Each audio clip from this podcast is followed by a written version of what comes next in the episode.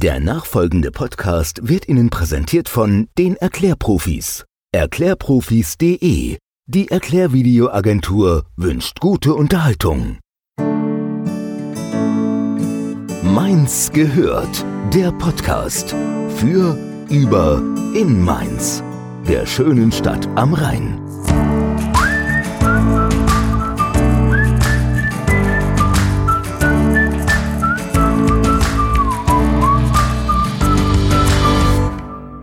Hallihallo und herzlich willkommen zu einer neuen Folge Mainz gehört. Leben und Tod gehören untrennbar zusammen, auch wenn der Tod oft eher ein Thema ist, das man gerne ein wenig beiseite schiebt. Für die heutige Folge habe ich mich vor kurzem mit zwei wundervollen, engagierten Frauen vom Mainzer Hospiz getroffen, um über genau diese Thematik zu sprechen. Mit wem genau erfahrt ihr jetzt, aber ich muss euch ein bisschen vorwarnen, aufgrund von Corona haben wir natürlich alle Bestimmungen eingehalten, ganz besonders die Abstandsregel. Dadurch ist der Ton nicht ganz wie gewohnt, aber Safety first. Name Laura Günther. Und Anne-Dore Böckler-Markus.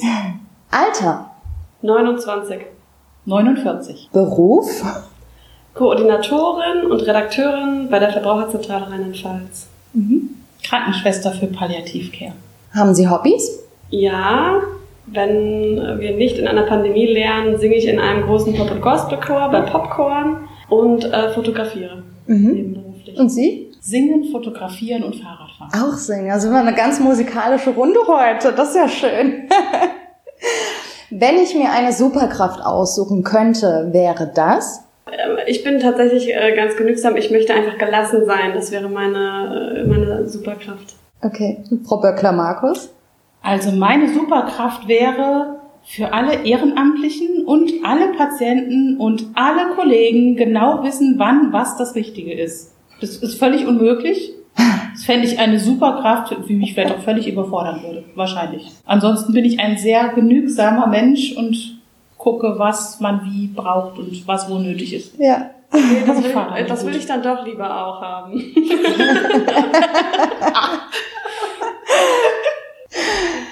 Gibt's ein Lebensmotto? Jetzt leben und das Leben so nehmen, wie es jetzt ist und das Beste draus machen. Mein Lebensmotto oder die Werte, nach denen ich lebe oder nach, nach was ich stre- strebe, ist eigentlich so Beziehung und Entwicklung. Und äh, das zelebriere ich. Ich versuche in Gesellschaft zu sein und ich möchte mich entwickeln. Und das ist so das, nach dem ich lebe. Aber ich kann es nicht in einen Satz formulieren. Das macht nix.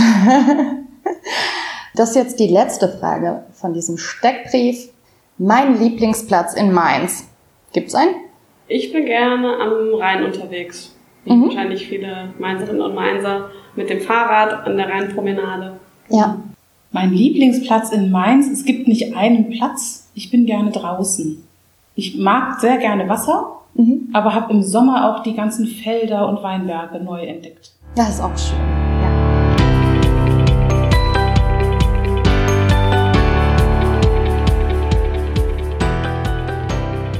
Sie haben es gerade schon erwähnt, Sie sind Krankenschwester für Palliativmedizin. Frau Günther, Sie arbeiten ehrenamtlich im Hospiz. Wie kam es dazu, dass Sie sich für Palliativmedizin entschieden haben und bei Ihnen zu diesem speziellen Ehrenamt?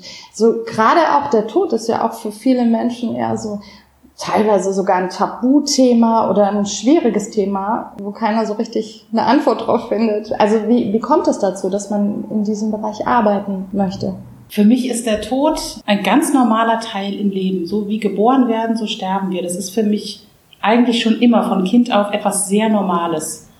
Und ich habe in meinem Beruf am Krankenhaus gearbeitet, in der ambulanten Pflege gearbeitet und habe gemerkt, dass das für die Kollegen nicht so ist.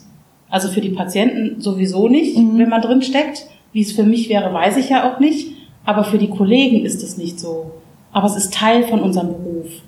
Und dann habe ich gesehen, dass es häufig an Hilfe fehlt, ganz praktische medizinische, aber auch an Unterstützung für die Menschen zu Hause, für die Angehörigen, die so viel auffangen müssen. Und da kam der Gedanke, wo gibt's denn was, wo man das unterstützen, begleiten, fördern kann? Deswegen kam der Gedanke Hospizarbeit. Das ist, Mhm. glaube ich, das, wo ich gerne hin möchte. Und dann hat sich das entwickelt, dass mir das Ehrenamt so wichtig geworden ist, dass ich gesagt habe, ich möchte mich gern da auch Zeit investieren sagen, ich bereite die Ehrenamtlichen auf ihre Tätigkeit vor. Okay. Können Sie sich das erklären, weshalb das für Sie, also das Thema Tod, schon von Kindesbeinen an ganz natürlich war, aber für viele Menschen nicht? Gab es da in Ihrer Kindheit Unterschiede? Zum Teil war es in der Kindheit so, dass es ganz normales Thema war. Es sind jetzt nicht besonders viele Menschen um mich herum gestorben. Mhm. Die Mutter einer Freundin ist gestorben. Da wurde ich eher weggehalten das habe ich auch so wahrgenommen als komisch. Warum werde ich da nicht informiert, aber über vieles andere schon? Mhm. Und ich habe mich einfach dafür interessiert. Mhm. Es kann sein, dass ein Teil davon auch ist, dass ich aus einer sehr christlichen Familie komme, wo natürlich durch Ostern, Tod und Auferstehung jedes Jahr mindestens einmal Thema ist. Ich bin Christ, ich glaube das auch, aber ich glaube, das ist es nicht alleine. Also es ist so eine Mischung aus dem, was ich erfahren, erlebt habe und aus einem spirituellen Anteil, den ich lebe. Hm. Aber das heißt schon, man kann ein bisschen sagen, der Glaube unterstützt das Ganze schon, dass man da gelassener und natürlicheren Umgang mit dem Tod finden kann. So allgemein kann ich das nicht sagen. Mhm. Das kann sein. Ich erlebe aber auch Menschen, wo das nicht der Fall ist. Okay. Wie war das denn bei Ihnen, Frau Günther? Wie kamen Sie zu der Position als ehrenamtliche Hospizbegleiterin? Ich habe 2019 im Frühjahr den Informationsabend besucht hier im Mainzer Hospiz, um mich zu informieren und habe dann auch den Aufbaukurs gemacht und daraufhin letztes Jahr dann auch die Ausbildung begonnen, weil das tatsächlich einfach für mich zeitlich möglich war. Mein damaliger Arbeitgeber hat mir das ermöglicht. Und das war tatsächlich schon länger ein Wunsch von mir, weil ich gemerkt habe, ich möchte da eigentlich mehr drüber wissen, über das Thema Tod und Sterben. Ich möchte mich damit auseinandersetzen.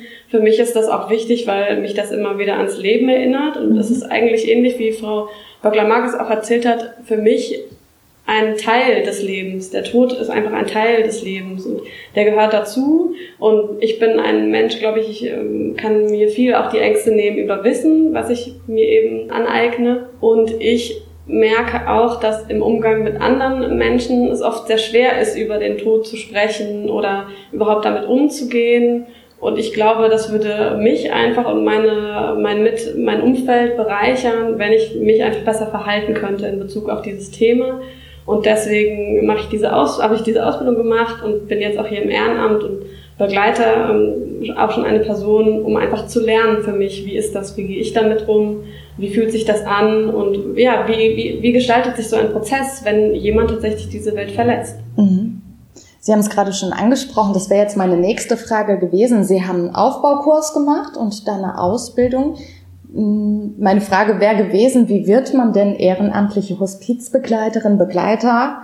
Das heißt, am besten ist es, man kommt tatsächlich wie Sie erstmal zum Informationsabend. Finden die hier regelmäßig statt? Oder wie ist das?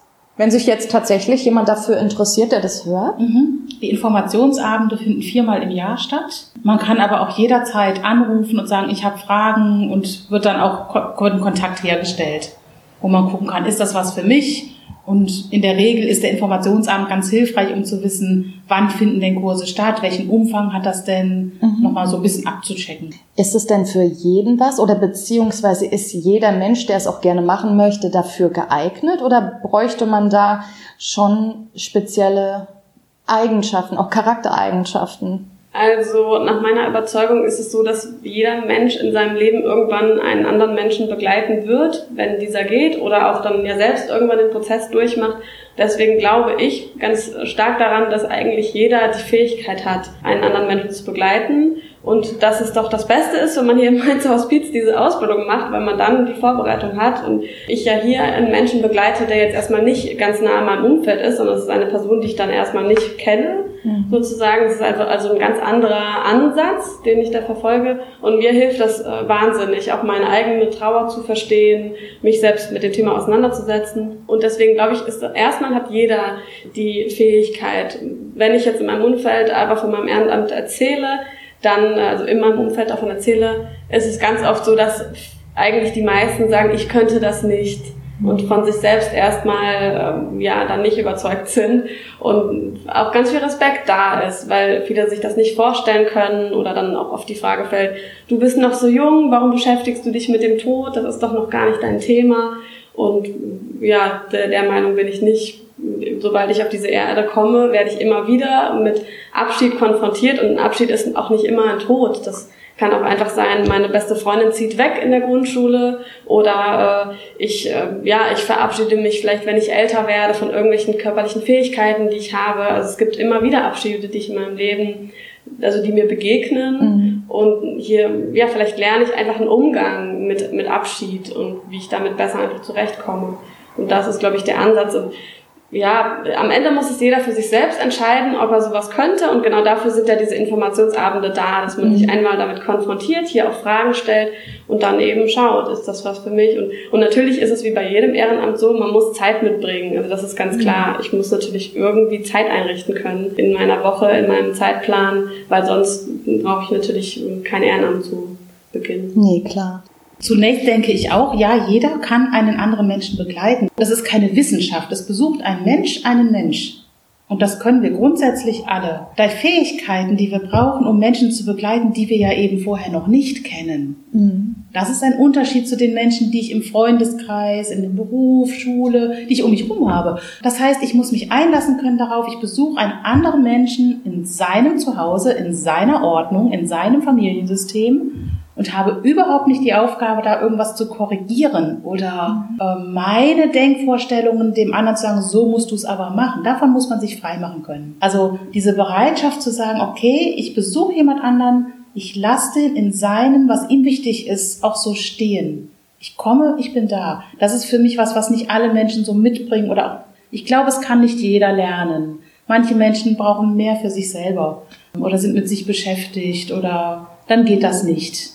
Und es muss in den eigenen, wie die Frau Günther sagt, es muss in den Alltag reinpassen. Und wo würden Sie sagen, liegen die Unterschiede zwischen dem Ehrenamt und dem Hauptberuf? Mhm. Ehrenamtliche haben zum einen Zeit. Also sie kommen für einen Besuch, sind vielleicht auch mal zwei, drei Stunden bei einem Menschen zu Hause, ohne dass es ein Ziel gibt, außer das Dasein und diese Zeit gut machen. Hauptamtliche, also Krankenschwester, Palliativcare, ich komme nach Hause, ich gucke, wie ist die Versorgung, was ist zu koordinieren, welche Fragen gibt es, kommen Sie mit Medikamenten zurecht, wie ist die Pflege. Ich gucke die fachliche Seite an mhm. und bringe auch weniger Zeit mit. Und manchmal ist, da gibt es einen Unterschied, den können wir nicht fachlich benennen. Wenn ich nach Hause komme und ich würde das Gleiche machen wie die Frau Günther, würde es trotzdem etwas anderes bewirken. Denn ich komme immer als Krankenschwester und Menschen gehen davon aus, als Krankenschwester oder auch Ärzte, die wir im Team haben, die können das. Mhm. Da ist so eine Profi-Denken, was ich nicht denke, aber ich transportiere es, ohne dass ich etwas sage. Ja. Wenn die Frau Günther kommt und sagt, ich arbeite bei der Verbraucherzentrale, dann macht das etwas anderes mit den Menschen, zu denen man kommt. Und es transportiert nochmal viel mehr, ja, das Sterben gehört zum Leben dazu. Und man muss dafür nicht in einem medizinischen Beruf sein, um das zu wissen und es mhm. zu teilen und miteinander Situationen zu tragen, die schwer sind. Vielleicht muss man noch dazu sagen, dass äh, Mainzer Hospiz ist ja ein ambulanter Hospizdienst. Die Leute sind tatsächlich zu Hause und die äh, Palliativschwestern und die Palliativcare-Schwestern und auch die Ärztinnen kommen nach Hause zu den Menschen und besuchen die Menschen zu Hause. Deswegen sagt Frau Böckner-Mark es auch eben, wenn wir die Menschen zu Hause besuchen. Und genauso gehe ich auch zu den Menschen dann nach Hause. Und ich bin dann nicht in einer stationären Einrichtung oder die Leute äh, wohnen nicht in, ähm, in, in einem stationären Hospiz, haben da ein Zimmer mit einem Bett, sondern das gibt's hier gar nicht. zu Hause. Es gibt tatsächlich in äh, Dreis gibt es eine Station mit acht Betten, glaube ich, und die kann natürlich auch ähm, in Anspruch genommen werden von mhm. den Patientinnen. Aber nicht jeder möchte gerne in einem Hospiz sterben. Es gibt viele Leute, die möchten einfach zu Hause versorgt werden, solange das möglich ist, genau. Und die, ähm, da gibt's dann auch, weiß ich nicht, gibt's dann auch, also ich weiß, dass in meiner Begleitung gibt's eine Vollmacht, die da besagt, wenn irgendwas ist, möchte auch die ähm, Frau nicht mehr ins Krankenhaus, die möchte einfach zu Hause sein. Und das ist ja ein Wunsch von ganz vielen Leuten. Ich glaube, es gibt mhm. Statistiken, dass äh, 80 Prozent der Menschen gerne zu Hause sterben wollen. Aber wenn man sich anschaut, wie viele tatsächlich zu Hause sterben können, dann ist das eine andere Zahl. Dann sind es eher 80 Prozent, die im Krankenhaus versterben. Geht es dann immer, diesem Wunsch nachzukommen, gerade wenn die Menschen schwer krank vielleicht sind und vielleicht keine Angehörigen haben, die sich da jetzt adäquat kümmern könnten? Das ist bestimmt auch nicht immer einfach, oder? In der Regel brauchst, um zu Hause wirklich sterben zu können, brauchst einen Menschen, der zusätzlich Ansprechpartner ist. Das kann jemand aus der Familie sein, Das kann auch Nachbarschaft sein, die sagt, wir wechseln uns ab. Es gibt eine Zeit, wo wir zu schwach sind, um selber uns Dinge um uns herum zu organisieren oder Hilfe zu holen. Und dann brauchst du Menschen, die da sind und sagen, ich guck, dass ich dir was zu trinken hinstelle, dass ich Hilfe hole, wenn die gebraucht wird, dass ich eine Tablette gebe. Die brauchst. Wenn da keiner da ist, dann sind wir irgendwann an einem Punkt, wo es zu Hause auch nicht mehr geht. Ja. Und manchmal gibt es Krankheitssituationen, die einfach so von dem Krankheitsbild, von der Versorgung, sind die einfach sehr schwierig und dann wird es irgendwann für zu Hause zu schwierig. Aber ich erlebe auch immer wieder, dass Angehörige, also seien das Familie, Nachbarn, sehr reinwachsen in dieses Unterstützen. Und wenn ich am Anfang einer Begleitung und wenn jemand gestorben ist, gucke, dann erlebe ich oft, dass Angehörige sagen, das hätte ich mir am Anfang nicht zugetraut, das hätte ich nicht gedacht. Aber mit diesem Päckchen von Unterstützung, mit diesem, ich sage jetzt mal, dass jemand als Laie kommt und mir zeigt, so können Sie das machen. Und ich weiß aber auch, ich kann jemand fragen, wenn ich weiß, da sind Schmerzen, was mache ich denn jetzt? Und dann kann ich jemand erreichen und weiß, was kann ich machen. Mit dieser Unterstützung ist schon ganz viel da. Mhm. Oder jemand, der weiß, wo kriege ich denn nochmal zusätzlich Hilfe? Muss ich die ganze Zeit parallel arbeiten gehen? Kann ich mich eigentlich auch mal rausnehmen? Welche Freiheit habe ich denn? Und manchmal müssen wir aber auch Mut machen zu sagen, jemand zu sagen, ich sorge für dich, heißt nicht, ich bin 24 Stunden immer da. Ja. Das kann auch heißen, ich gucke, wo bist du in einer Einrichtung versorgt und komme. Das mhm. ist auch Versorgen. Aber ich, wir erleben auch, dass ganz viel zu Hause möglich ist, weil wir kommen und gucken, dass Zeiten abgedeckt ist oder fachlich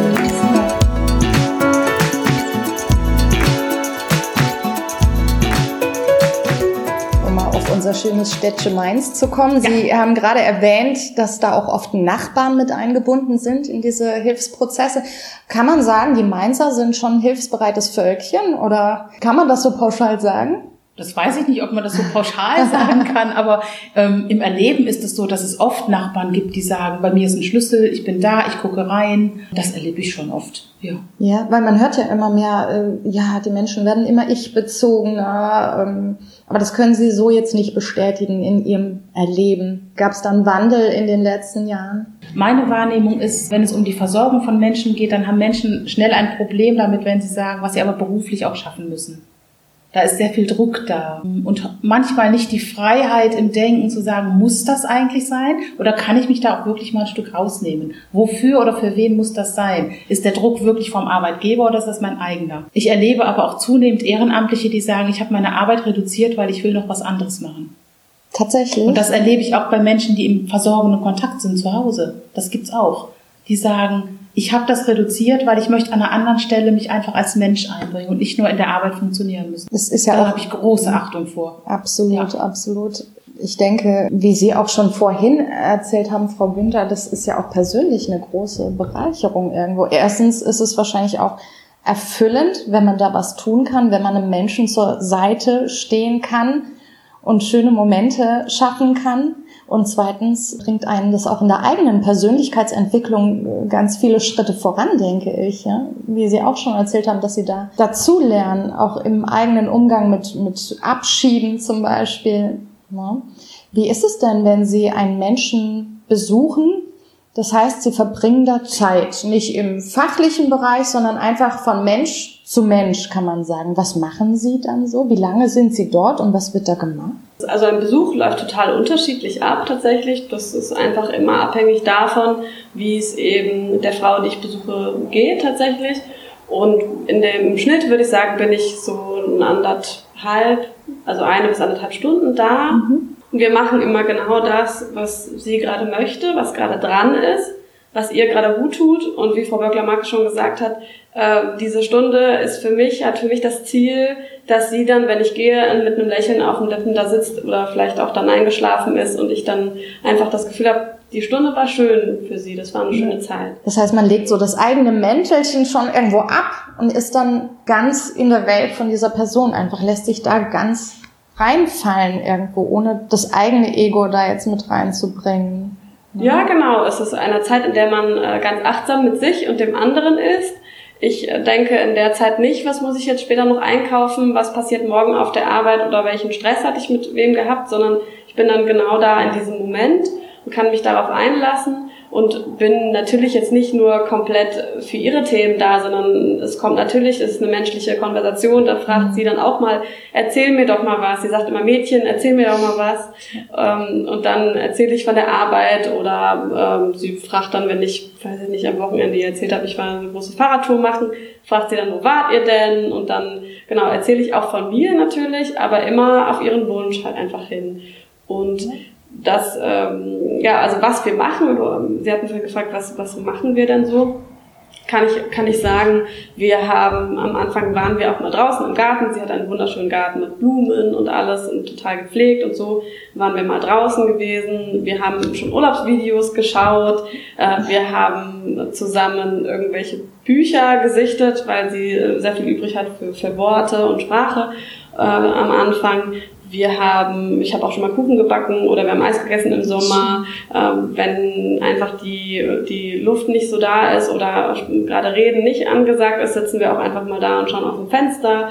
Oder ich creme mir die Hände ein und bin so ein bisschen da, einfach auch, gib ihr die Nähe, wenn sie die braucht, weil es manchmal auch, wenn, ja, wenn einfach das Reden gerade schwer fällt, dann ist es einfach schön, wenn jemand da ist und einfach sich nebendran setzt und genau. Sie hat äh, ein Smartphone tatsächlich. Echt? Wir kommunizieren auch über ähm, Instant Messenger und äh, das ist ganz nett. Dann schickt sie mal ein Foto oder irgendwie sie schickt immer irgendwelche Comics. Und, Ach, genau. Ansonsten telefoniert wir, machen Termine aus. Ich gehe in der Regel eins bis zweimal die Woche hin mittlerweile. Wow, also das klingt unglaublich liebevoll. Ich bin regelrecht berührt davon. Das ist ja ein bisschen, als würde man ein, ein Familienmitglied besuchen, das man liebt. So, so klingt das für mich. Ja, also sehr geborgen, liebevoll. Ja, einfach ja, ganz nah von Mensch zu Mensch Kontakt. Mhm. Also man muss sagen, dass das äh, Hospiz, äh, die die Kolleginnen dort vor Ort haben uns, glaube ich, gut zusammengefügt, weil das passt sehr gut. Ja, das heißt, Sie haben eine, eine Person, eine Frau im Moment, die Sie da betreuen. Also nicht genau. mehrere, das ist, ist das immer eine Person. Genau, ein Ehrenamtlicher, eine Ehrenamtliche äh, betreut immer eine Person mhm. bis zum Tod dieses Menschen. In der Regel, natürlich kann es auch sein, dass, weiß ich nicht, wenn ich jetzt selbst vielleicht einen Pflegefall in der Familie habe und ich dann auch einfach sage, ich schaffe das Ehrenamt nicht, dass dann auch mal eine Begleitung vorher endet, weil ich natürlich immer auf meine eigenen Ressourcen schauen muss. Ja. Nur wenn irgendwie meine Akkus gefüllt sind, kann ich da auch irgendwie geben und dann funktioniert das. Aber ansonsten ist das die Begleitung sozusagen und das ist, glaube ich, auch völlig ausreichend, weil man stellt sich ja auch diesen Menschen ein. Und mhm. das sind schon auch andere Themen. Es ist auch schon so, das hört sich jetzt erstmal gut an, wenn ich das erzähle, aber es ist natürlich auch oft so, dass ich komme und es geht ihr nicht gut, weil es mhm. einfach auch natürlich ähm, natürlich normal ist jetzt in dieser Situation einfach, weil da sind Schmerzen da und ich muss viele Medikamente nehmen und genau dafür, das ist auch so die Abgrenzung nochmal zwischen dem Ehrenamt und dem Hospiz tatsächlich. Wenn die Kolleginnen vor Ort sind, dann geht es halt drum, was, was können wir für Schmerzmittel geben, was haben die für Nebenwirkungen, wie können wir darauf äh, wirken sozusagen, mhm. dass einfach möglichst dieser Mensch schmerzfrei durch ja. seinen Alltag kommt. Und wenn ich komme, äh, dann, dann geht es natürlich auch manchmal um die Schmerzen, aber ich weiß natürlich nicht, welches Medikament man dann geben kann. Ich kann dann höchstens wieder Rücksprache halten mit dem Hospiz, dass die nächstes Mal das dann aufgreifen. Mhm. Genau. Ja. Und ich bin eigentlich mehr so die, das ist mehr so der, ja, man würde vielleicht sagen klassische Seelsorge, aber es ist nicht unbedingt immer das Reden, weil wir, wir sprechen auch nur über das Thema, wenn sie das halt möchte. Wenn ja. sie mal sagt, äh, ich hatte wieder einen Traum und da bin ich gegangen, dann sprechen wir da mal drüber, aber nur sofern sie das halt möchte.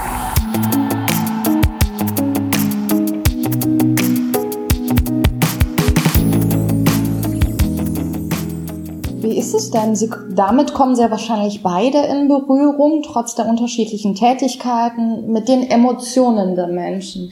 Das heißt, die Menschen, die gesagt bekommen, hm, da können wir nur noch palliativ begleiten, sie werden sterben. Wie gehen denn diese Menschen damit um? Wie, wir haben ja gerade vorhin drüber gesprochen, nicht, nicht alle Menschen haben diesen unbefangenen Umgang mit dem Tod. Wie ist das, wenn man gesagt bekommt, du hast nicht mehr lange zu leben? Die Menschen, die wir zu Hause begleiten, sind alle damit einverstanden, dass wir kommen. Das ist eine Grundvoraussetzung. Bei ungefähr der Hälfte der Menschen, die wir begleiten, ist jemand ehrenamtlich mit im Kontakt. Die andere Hälfte sagt, ich kann mir das nicht vorstellen. Vielleicht auch, weil der Gedanke da ist, dann muss ich über Sterben reden. Die meisten Ehrenamtlichen sagen, das ist das kleinste Thema, über das wir reden. Ja. Das, worüber wir reden und wo viele Emotionen kommen, ist das Leben. Und das merke ich auch bei mir im Hauptamt, wenn ich weiß, oh, ich muss Menschen erstmal abholen, dann frage ich bewusst nach Geschichte, nach was, was ich im Raum sehe. Ich versuche Menschen abzuholen, so wie man das sonst eben auch macht. Mhm. Ähm, ganz normal, gar nicht irgendwie besonders. So dass ich frage, ach, sind Sie eine Mainzerin? Und dann passiert es, dass eine Frau sagt, nee, aber ich wohne hier schon ganz lange und plötzlich kullert ein Tränchen. Wo ich denke, das sind die Emotionen. Da mhm. schwingt natürlich auch ein Stück Abschied mit, aber auch ganz viel Stolz über das Leben. Oder wenn ein Mann sagt, ah, oh, seit zwei Monaten habe ich eine neue Enkelin und er ist ganz gerührt und er ist ganz gewundert, dass er so gerührt ist. Und wir müssen gucken, wie kriegen wir es hin, dass er nicht denkt, oh, wie schlimm, wie schlimm ist das jetzt, dass ich weine über die Enkelin, weil es ist ja was Schönes. Und ja. da kommt das Leben, ja? ja? Und das genießen Menschen sehr und dieses Erzählen von sich. Und ich erlebe viel gerührt sein, weil jemand sich für sie interessiert. Mhm. Nicht, weil es ums Sterben geht, sondern weil sich jemand für sie und ihre Geschichte und wer sie selber sind interessiert. Mhm. Das heißt, das Thema Tod ist gar nicht äh, so groß im Raum, wenn sie mit diesen Menschen sind, sondern eher das Leben tatsächlich. Also ich glaube, das Thema Tod ist ja sowieso groß im Raum, ne? weil es einfach sowieso präsent ist im Leben, weil diese Menschen einfach in einem Lebensabschnitt sind, wo sie sich eben verabschieden gerade. Das ist sowieso sehr präsent und letztendlich, das, was Frau Dr. Markus eben gesagt hat, das, das wollen wir ja alle. Und also wir wollen alle einfach gesehen werden und wir finden es schön, wenn man sich für uns interessiert. Und das ist, glaube ich, ein Urinstinkt der Menschen. Und ähm, es geht ja tatsächlich einfach drum, auch jetzt für, für das Mainzer Hospiz, glaube ich, kann ich da auch sprechen, wenn wir sagen, es geht einfach darum, den Menschen das Leben, was sie jetzt noch haben, so schön und angenehm wie möglich zu gestalten. Darum geht es tatsächlich. Ich vergleiche das immer wieder sehr gerne mit dem Geborenwerden. Wenn eine Frau schwanger ist, dann redet sie nicht monatelang nur über Schwangerschaft. Und wenn ständig jemand kommt und fragt, ganz ehrlich, das nervt auch. Ja. Ähm, und wenn ständig jemand kommt und sagt, wie geht's dir denn und hast du denn Schmerzen?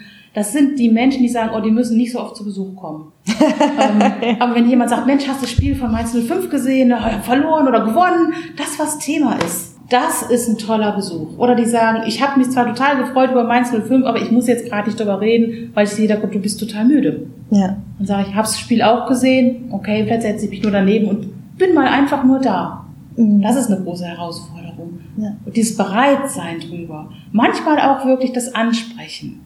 Also wenn Menschen sehr unruhig sind, dann frage ich schon mal, was können Sie sagen, was Sie unruhig macht? Ja. Oder dass ich frage, Glauben Sie eigentlich, dass was nach diesem Leben kommt? Und dann sind wir ja mittendrin in den Fragen. Und wenn eine Frau dann sagt, ich glaube, dass meine Eltern mich erwarten. Dann reden wir ein kleines bisschen drüber. Aber es ist nicht lange. Und dann ist das wieder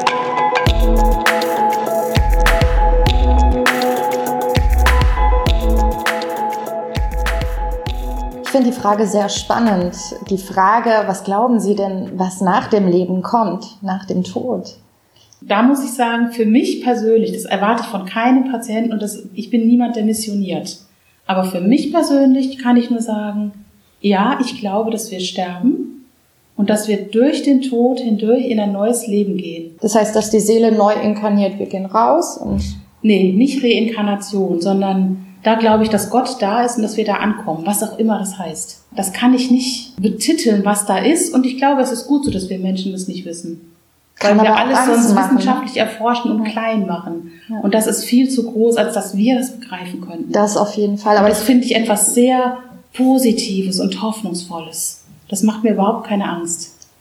Aber der Weg dahin, der ist durchaus nicht leicht und Tod ist nicht schön.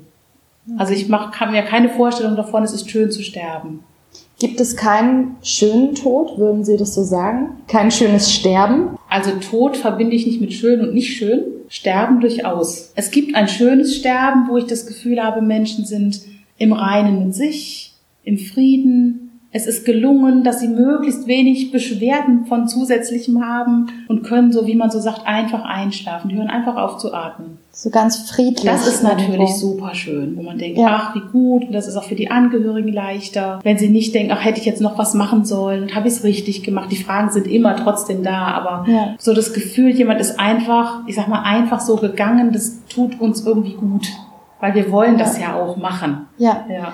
Ähm, haben Sie da Erfahrungen schon gemacht, dass Menschen, die ganz, ganz kurz vorm Tod stehen, auch schon, also ich habe das schon ein paar Mal gehört, dass es Menschen gab, die dann Angehörige, die bereits verstorben sind, wahrgenommen haben? Ja. Haben Sie auch schon die Erfahrung? Sehr oft. Angefangen von einem Mann, der auch noch laufen konnte. Er war mobil, er saß im Sessel. So habe ich hier angefangen und das war eine der ersten Begegnungen. Und er hat gesagt, da ist jemand hinter Ihnen, da ist eine schwarze Gestalt. Ich weiß, dass Sie die nicht sehen, das muss Sie auch nicht beunruhigen, ist auch jetzt noch nicht dran. Und ich habe gedacht, oh, will ich hier wirklich arbeiten oder nicht? Das war mir schon ein bisschen spooky, ne? Ja. Oder wenn Menschen plötzlich in eine Ecke vom Raum gucken und sich mit Menschen unterhalten, wo ja immer die Frage ist, sind das Halluzinationen? Muss man da was therapeutisch tun? Oder ist das was, was ganz normal zum Sterben dazugehört? Dass Ja. wir mit Gedanken völlig woanders sind, Menschen sehen, die nicht mehr da sind, Menschen sehen, wo wir uns freuen, wenn wir sie wiedersehen würden. Ob das so ist, erfahren wir ja leider nicht. Nein. Ähm, manchmal sage ich das auch Menschen und sage, schade, dass wir da nie eine Rückmeldung kriegen und dann lachen sie meistens. ähm, weil mir das wirklich so geht. Ich denke, es scheint einen Grund zu haben, warum wir das nicht wissen. Aber schade ist schon. Also ich wüsste es schon gerne. Absolut, das stimmt. Aber und es da, gibt Menschen, die manchmal einfach plötzlich lachen, wenn sie gehen. Das gibt es auch. wenn sie gehen, in dem Moment des Ja, Todes. dass so ein Lächeln kommt. Oder dass Menschen erzählen von was Hellem, was schön ist. Was man da auch von Nahtoderzählungen so ein bisschen Ja. kennt. Ne? Und mir ist das zu flach zu sagen, das ist wissenschaftlich alles erklärbar. Ich glaube, da ist mehr. Das glaube ich auch. Meine Oma zum Beispiel, die wusste auch, dass sie geht. Ich war selbst nicht dabei, ich habe es dann erzählt bekommen. Die hat gesagt, so, jetzt geht ihr mal aus dem Zimmer, macht doch mal die Musik aus. Ich gehe jetzt zu unserem Herrgottsche. Und dann Ja. hat sie sich hingelegt und ist eingeschlafen und dann ist sie Manchmal. gestorben. Sie wusste das einfach und wollte da absolute Stille dann Ja. auch. Woher weiß sie das? das? Ich finde das so unglaublich faszinierend. Also ich merke, ich kriege eine Gänsehaut auch beim Erzählen. Ne? So ist das nicht, das ähm, sehen Sie natürlich nicht, aber dass ich schon merke, auf der einen Seite denke ich, ja, wir können das spüren und das macht mir eine Gänsehaut, wo ich denke, "Ugh, ich weiß gar nicht, wie sich das für mich dann anfühlen würde. Aber es gibt auch Menschen, die wollen das nicht. Die, denen macht das einfach Angst. Und das ist auch okay. Das ist ganz menschlich, dass wir vor was, was wir nicht kennen, auch Angst haben. Ja. Ja. Ähm, Wir haben keinen Reiseführer, der uns das beschreibt, wie genau das jetzt vor sich geht. Und sonst gucken wir eigentlich immer, und wenn es im Internet ist, wie läuft das denn und was kann ich angucken und was haben schon mal Menschen erzählt. Und dann komme ich am Leben an einen Punkt, da kann ich gucken, wie sind andere Menschen gestorben. Aber ich weiß überhaupt nicht, wie es geht und wie es für mich ist. Mhm. Das ist eine Erfahrung, die wir alle dann erst das erste und zum einzigen Mal machen. Ja, Und das ist eine riesen Herausforderung und die für manche Menschen auch überfordert und manche Menschen mit Gelassenheit mehr entgegengehen können. Da sind wir einfach menschlich unterschiedlich. Ja, natürlich. Frau Günther, was glauben Sie denn, was nach dem Tod geschieht? Haben Sie da eine, eine Vorstellung von, wie es sein könnte? Also ich glaube, ich bin da eher noch so auf dem Weg, um, um mir selbst ein Bild zu machen. Ich höre mir unglaublich gerne an, was andere sagen und finde das total äh, faszinierend, wie viele unterschiedliche, also es gibt ja so viele Menschen auf der Welt und jeder hat eigentlich ein anderes Bild davon, wie es irgendwie aussieht, weil wir es uns wissenschaftlich nicht erklären können. Mhm. Und das finde ich sehr spannend. Aber ich selbst kann jetzt nicht, also ich bin zwar christlich erzogen, aber ich bin nicht so gläubig, dass ich jetzt sagen könnte, ich könnte es an einer Religion festmachen. Äh, Ich glaube aber auf jeden Fall, dass das die größte Veränderung ist in unserem Leben und dass das auf jeden Fall äh, ganz schwierig ist. Ich würde es auf jeden Fall nicht in Verbindung mit schön, glaube ich, stellen, weil ich glaube echt, dass das, ja, jeder hängt an seinem Leben und auch egal, glaube ich, wie krank oder wie schlimm es dir geht, du hast immer diesen Moment, wo du denkst, ich möchte aber noch weiterleben. Das ist, glaube ich, ein ganz normaler Drang der Menschen, da immer, ja, einfach am Leben zu sein. Es ist aber nun mal so, dass wir alle irgendwann gehen werden. Und ähm, ja, ich glaube, es ist eher so, für mich ist es eher so ein Kreislaufaspekt, also dieses geboren werden und sterben, es ist halt einfach ein Kreislauf. Wir sehen das im, in den Jahreszeiten jedes Jahr, wenn vom Frühling alles aufblüht und bis zum Winter dann irgendwie alles an Natur auch so langsam wieder zurückgeht. Und äh, das ist einfach ein Kreislauf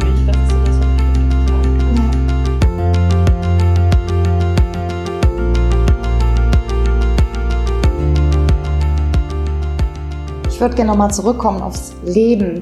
Gibt es denn etwas, was wir von den Sterbenden lernen können? Also es gibt ja zum Beispiel auch dieses Sprichwort, du bereust nie das, was du getan hast, sondern das, was du nicht getan hast. Wie ist das? Wie ist da Ihr Eindruck? Kann man das so bestätigen? Oder gibt es noch andere Dinge, die man von Sterbenden lernen kann? Ich glaube gar nicht unbedingt, dass ich sagen würde, ich lerne von dem Sterbenden, sondern ich lerne einfach von dem Menschen, der dahinter steht. Natürlich immer.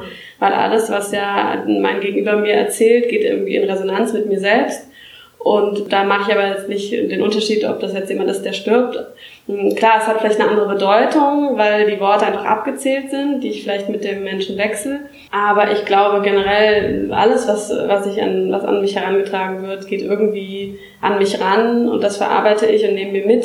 Und äh, jetzt in einem Beispiel zum Beispiel, also die Frau, die ich, die ich besuche, die ist sehr viel älter als ich natürlich, die ist um die 90 und ich bin so eine Art, wie, also wie in ihrer Enkel, Rolle sozusagen. Also ich habe das Alter so von ihren Enkeln quasi. Und da ist es natürlich der Aspekt, dass ich da auch viel von lerne, weil sie einfach eine gestandene Frau ist. Sie hat ganz viel erlebt in ihrem Leben. Sie ist in einer ganz anderen Zeit groß geworden als ich. Und natürlich nehme ich da ganz viel mit und lerne das auch. Und äh, wir reflektieren gemeinsam, wie ist das, als sie damals ähm, Jugendliche war, als sie in meinem Alter war vielleicht auch. Und wie ist das heute, ja. Also mhm. das ist, passiert auf jeden Fall. Ja, aber wie ist es mit solchen Aspekten, zum Beispiel dem Bereuen? Gibt es da viel, was bereut wird? Hätte ich mal damals oder wie ist das? Oder vielleicht auch das Fazit, ach, eigentlich hätte ich es viel leichter haben können. Ich hätte es mir nicht immer so schwer machen müssen. Zum Beispiel solche Dinge. Fällt sowas auf? Also, also das kommt schon. Das, wovon ich am meisten lerne, sind aber wirklich die Menschen und ihre Lebensgeschichten. Mhm. Und es ist so, dass wir erst an einem bestimmten Punkt vielleicht ein Stück Resümee ziehen und mal überlegen, so,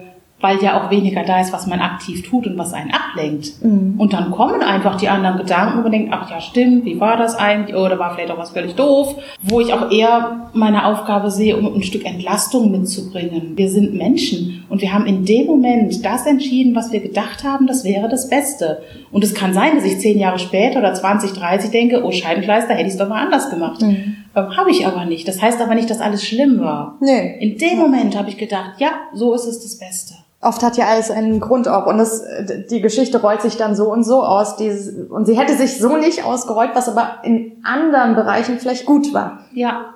Dass es genauso passiert ist. Als ich hier angefangen habe, habe ich gedacht, alles, was ich jetzt selber tue, muss jetzt auch ganz viel Sinn haben. Mhm. Da muss man überlegen, also äh, dass man jetzt nichts macht, was man eben später sagt, hätte mal gelassen. Das ist total anstrengend, das lässt sich überhaupt nicht durchhalten. Und ich finde das super, dieses, es gibt ein Zitat von der Cicely Saunders, die die Hospizbewegung gegründet hat, zur Burnout-Prophylaxe, so dass man gut für sich sorgt und so. Und am Ende sagt sie, and sometimes go out and be bad. Wo ich dachte, genau, nicht allem einen Sinn beimessen und überlegen und einfach das machen, was das Leben ist ja, manchmal ist es vielleicht doof gewesen. Aber das mit Gelassenheit angucken zu können, das wünsche ich mir eigentlich. Wow, das gefällt mir. Das notiere ich mir, glaube ich, zu Hause. Da kann ich echt was mitnehmen heute. Wow. Und als Ehrenamtliche versuche ich natürlich, wenn dann, wenn dann halt kommt, das und das ist irgendwie nicht so cool gelaufen. Ich habe immer viel gearbeitet. Ich nenne es immer so ein Beispiel. Ich habe viel gearbeitet, hatte irgendwie wenig Zeit für meine Kinder aber dafür habe ich jetzt dieses Haus, was ich mir leisten konnte, in dem ich jetzt noch wohne, wo ich mich wohlfühle. Und dann sage ich natürlich nicht, oh, wie traurig, dass sie so wenig Zeit mit ihren Kindern hatten, sondern ich sage dann natürlich, oh, wie schön, dass sie jetzt noch in diesem Haus sein kann. Ja. Weil das gerade eine Ressource ist, was dann vielleicht eher, die dann eher erfüllt, diese Person. Ja. Da gehe ich natürlich dann eher drauf ein, als jetzt das, was natürlich nicht so cool gelaufen ist. Aber wie Sie jetzt eben auch schon gesagt haben, ein Leben ist, also die Biografie baut sich auch auf Entscheidungen,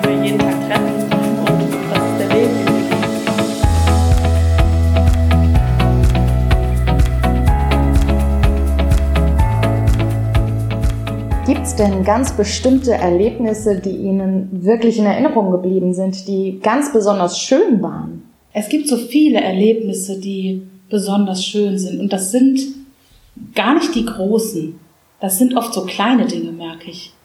Ähm, das sind Erlebnisse, wo ich merke, wenn es gelingt, dass ein Mensch nochmal strahlt oder lacht oder ein kleines Ziel erreicht, wo er sagt, boah, wie schön. Oder Manchmal auch, es gibt ja den Wünschewagen, den wir manchmal auch vermitteln können.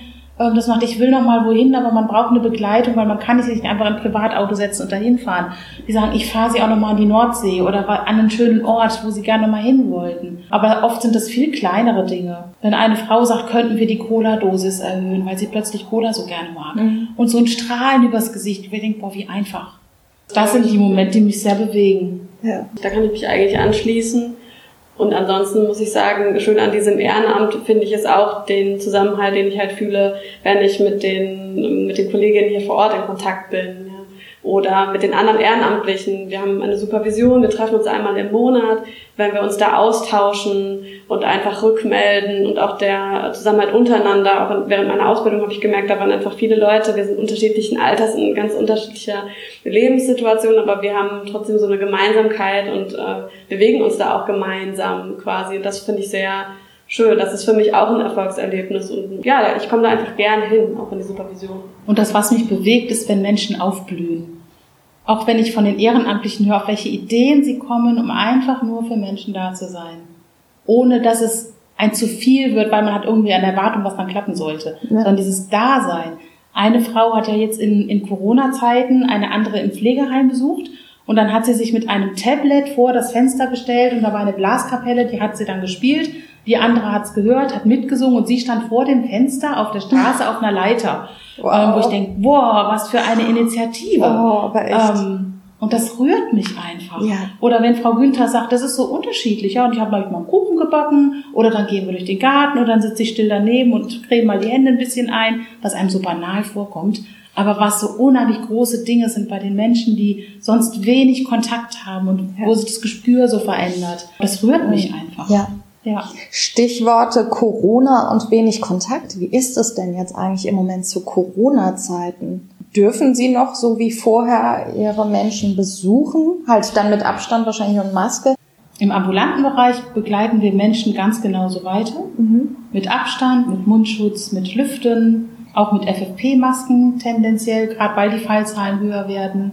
Wir erleben schon auch, dass Besucher sich anders absprechen Manchmal erlebe ich auch, dass Menschen sagen, na ja, bei den Menschen, zu denen du gehst, ist es doch sowieso egal. Das regt mich sehr auf, weil es ist nicht egal, ob man zusätzlich nochmal andere Symptome hat. Nein. Und es ist auch nicht egal, wohin wir als Gäste, wenn etwas im Raum ist, das weiterhin tragen. Mhm. Ich habe das öfter jetzt schon gehört, das verstehe ich nicht. Und ich glaube, schwer ist es für, da wirklich für die Kollegen, die alle stationär arbeiten, wo die Besuchsregeln so eingeschränkt sind, wo ich mich manchmal auch frage, wie bekommt man es hin, unter diesen strengen Regeln, wenn es dann Menschen schlecht geht, in erster Linie besonders in den Pflegeheimen, noch Würde zu transportieren. Für Menschen, die nur noch andere in Schutzanzügen sehen und sie nicht erkennen, wo wenig Besuch kommt. Das macht mir Not. Wo ich denke, da sind wir noch nicht gut aufgestellt. Wie können wir das gut begleiten und trotzdem keine Gefahr dadurch ausbreiten? Ich glaube, da ist eigentlich mehr möglich als es uns von den Regeln her so transportiert wird. Mhm. Aber sonst die Hausbesuche bei uns, die sind normal und Frau Günther hat auch einen Mund-Nasenschutz dann auf. Aber es ist natürlich anders, wenn man zu so einem Besuch geht, während dieser Zeit, weil man natürlich selbst auch immer denkt, oh je, ähm, ich bin natürlich sehr vorsichtig in meinem Alltag, weil ich sie, weil ich weiß, ich gehe sie besuchen ja. und dann versuche ich auch für mich natürlich mich ganz anders zu verhalten, abgesehen davon, dass ich das sowieso mache in meinem, in meinem sonstigen Leben. Aber man hat natürlich immer, äh, man denkt natürlich immer, okay, ist das jetzt gut und kann ich das verantworten, ne, wenn ich da jetzt klar. hingehe. Das ist ganz klar so, aber wir sind da in einer guten Absprache auch mit dem Hospiz und wissen immer genau, wie wir uns zu verhalten haben. Aber es ist natürlich auch so, dass ich dann mal am Bett sitze und eine Hand halte. Und ja. äh, genau, da habe ich aber eine Maske auf und dann wird gelüftet und ich wasche natürlich meine Hände. Ähm, aber eine Nähe muss irgendwie trotzdem da sein, weil das ist ja der Grund auch des Besuchs, dass ich irgendwie eine Nähe bieten kann. Eben. Genau, das ist einfach eine super, super schwere Thematik, glaube ich. Mhm. Nicht nur für die Hospize, sondern auch für die Pflegeheime, aber auch für Bestatterinnen und Bestatter habe ich schon mitbekommen, es ist ganz, ganz schwierig, dann in so einer Situation auch dann miteinander umzugehen da waren ja teilweise zu, zu Anfang, glaube ich, durften auf einer Beerdigung dann nur fünf Leute dabei sein. Und das sind ja ganz, ganz schwierige Verhältnisse, um dass man so einen, ja, so einen Abschied dann auch gestalten kann. Ich glaube, das ist ganz, ganz schwer. Und ich glaube, das ist auch mit ein Grund dafür, dass wir uns jetzt so gesellschaftlich viel mehr auch mit dem Thema beschäftigen.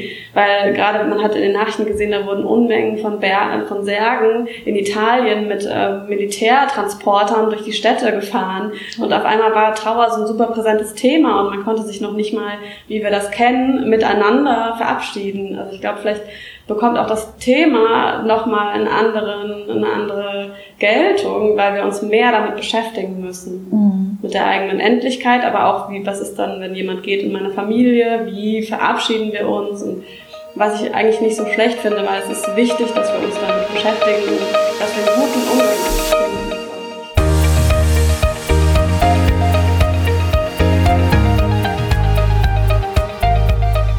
Das ist eine wunderschöne Überleitung zu meiner letzten Frage. Ich äh, würde gerne wissen, haben Sie Tipps für Menschen, die sich aktuell in der Situation befinden, dass sie vielleicht Angehörige betreuen, die kurz vor ihrem Lebensende stehen.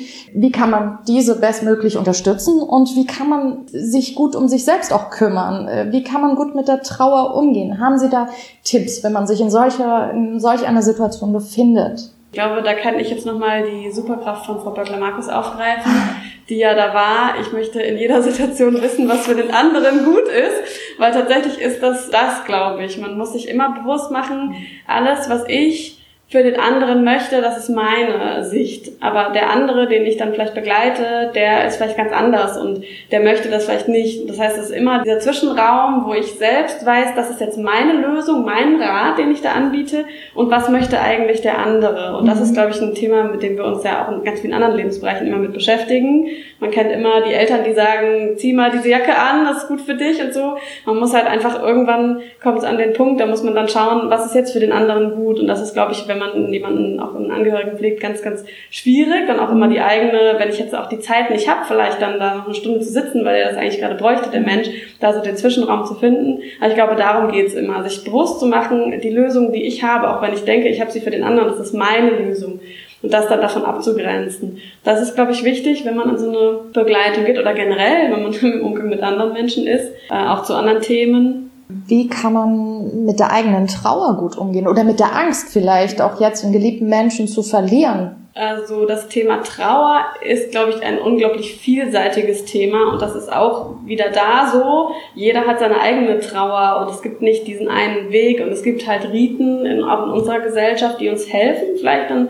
Und das ist für den einen gut und für den anderen gar nicht. Deswegen ist ja auch, weiß ich nicht, bei manchen Beerdungen gibt es noch eine Aufbahrung, da ist dann der Sarg auch geöffnet zum Beispiel, bei anderen ist das nicht so, dann gibt es jetzt auch Verbrennung und dann eine, eine Urne beispielsweise. Es gibt ja super viele verschiedene ja, Riten, an die man sich halten kann und die Schwierigkeit ist es, einen Weg zu finden, der oder dass jeder für sich den Weg findet und den, dass man den trotzdem gemeinsam geht, auch wenn vielleicht der Umgang ein anderer ist. Mhm. Das ist, glaube ich, so die Schwierigkeit, aber ich glaube, wenn man sich das erstmal bewusst macht, dass Trauer sehr individuell ist und auch ein Prozess, das kann sich einfach auch verändern. Trauer ist jetzt nicht, ich trauere jetzt und morgen ist das okay, sondern das kann sein, also wenn ich habe eine trauernde Mama getroffen, deren Kind ist vor 15 Jahren gestorben und die hat gesagt, ich bin eine trauernde Mama, weil sie das natürlich in ihrem Leben niemals loslassen wird. Sie ist eine trauernde Mama. Das fand ich so einen schönen, so eine schöne Idee, weil klar, ich werde das immer betrauern, diesen Verlust. Ja. ja. Und dass man sich das bewusst macht, das hört nicht irgendwann auf, das ist ein Prozess. Und ich kann aber lernen, damit umzugehen und einen Weg finden, wie ich das für mich gestalte. Mhm, das heißt aber auch als Außenstehender, der mit dem Menschen, der in Trauer ist, Kontakt hat, ist es dann aber auch super falsch, denke ich, zu sagen, ja, jetzt komm, jetzt ist, sind schon so und so viele Monate vorbei, jetzt äh, schau mal wieder zur Sonne, ne? Es geht weiter. Das ist ja genau. letztendlich. Äh Dann wäre, ich würde das umformulieren, ich würde sagen, ich merke, das ist immer noch so schwer für dich und ich würde jetzt in die Sonne gehen. Was würdest du tun? Mhm. Und dann kann man schauen, ist jetzt die Sonne für den anderen gut?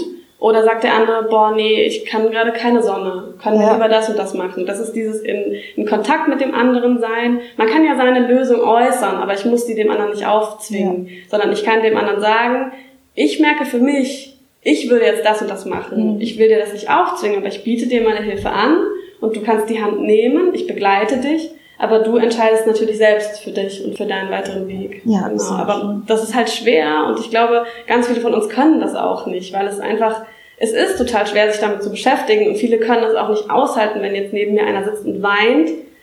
Die wir möchten dann lieber, dass das aufhört, als sich einfach mal hinzusetzen und das auszuhalten. Und ich glaube, Trauer ist ganz viel da zu sein und einfach auszuhalten. Ich glaube, das ist mit allen Gefühlen so. Die genau. sollte man nicht einfach wegdrücken, mhm. weil es jetzt einfach mal der Zeitpunkt ist, dass jetzt mal gut ist.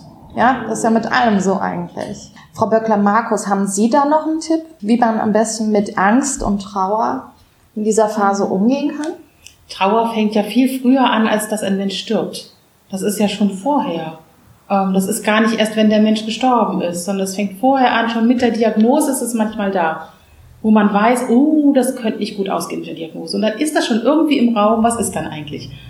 Und ich möchte Mut machen, keine Angst zu haben vor der Traurigkeit oder vor den Fragen, die kommen. Das ist ganz normal, dass uns das völlig verunsichern kann oder dass man nicht weiß, was mache ich denn jetzt eigentlich und dass es so unterschiedlich ist. Es gibt so viele Ratgeber, aber den eigenen für sich selber zu finden, ist nochmal was anderes. Mhm. Und ich würde keinen Mut machen, zu reden, zu fragen, das nicht immer mit sich, manches muss man vielleicht mit sich alleine ausmachen, aber da auch wirklich Kommunikation zu suchen und offen zu sein für die Wege, die es gibt. Also Sterben ist so individuell, wie wir leben. So individuell sterben wir auch. Und Trauer ist auch total unterschiedlich. Und es gibt so einen Satz, Trauer wird nur durch Trauern gut. Mhm. Und nicht durch Reden und Lesen und Ratschläge. Und es ist so verschieden. Und wenn der eine Mensch räumt ganz viel auf und der andere Mensch sagt, bloß nichts verändern und der nächste sagt, ich muss einfach nur raus und laufen, laufen, laufen, ich brauche Bewegung. Wir sind so unterschiedlich und genauso unterschiedlich trauern wir auch. Sowohl mhm. die Menschen, die selber sterben, die trauern ja auch ein Stück, als auch die Menschen, die sie begleiten und die damit weiterleben. Ja, den eigenen Tod, den sterben wir mit dem anderen, dem der anderen müssen wir leben. Und so ist das auch. Und es ist eine Herausforderung, die wir aber schaffen können. Das lernen wir in ganz vielen kleinen Dingen ja auch schon vorher. Das ähm, zum Kindergarten gehen und nicht mehr zu Hause sein, aus dem Kindergarten raus der schön war vielleicht und jetzt muss man in die Schule gehen. Also wir lernen an ganz vielen kleinen Dingen Abschied nehmen im Leben. Stimmt. Bis dahin, dass wir als Kinder auch wahrnehmen, wie reagieren denn Mama, Papa, Opa, Oma, wenn jemand stirbt. Mhm. Wie gehen die denn damit um? Ist das Thema? Ist es kein Thema? Darf man drüber reden? Muss man den ganzen Tag weinen? Muss man sich wie anziehen? Wir lernen durch Beobachten, Wahrnehmung und durch unser Leben. Und das bereitet uns ein Stück vor auf das, was kommt.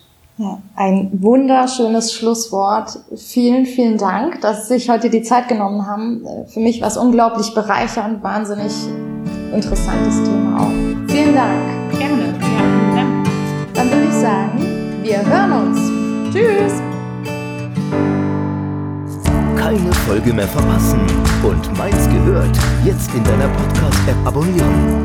Wenn dir diese Folge gefallen hat, sag es uns mit 5 Sternen oder schreib uns eine Rezension.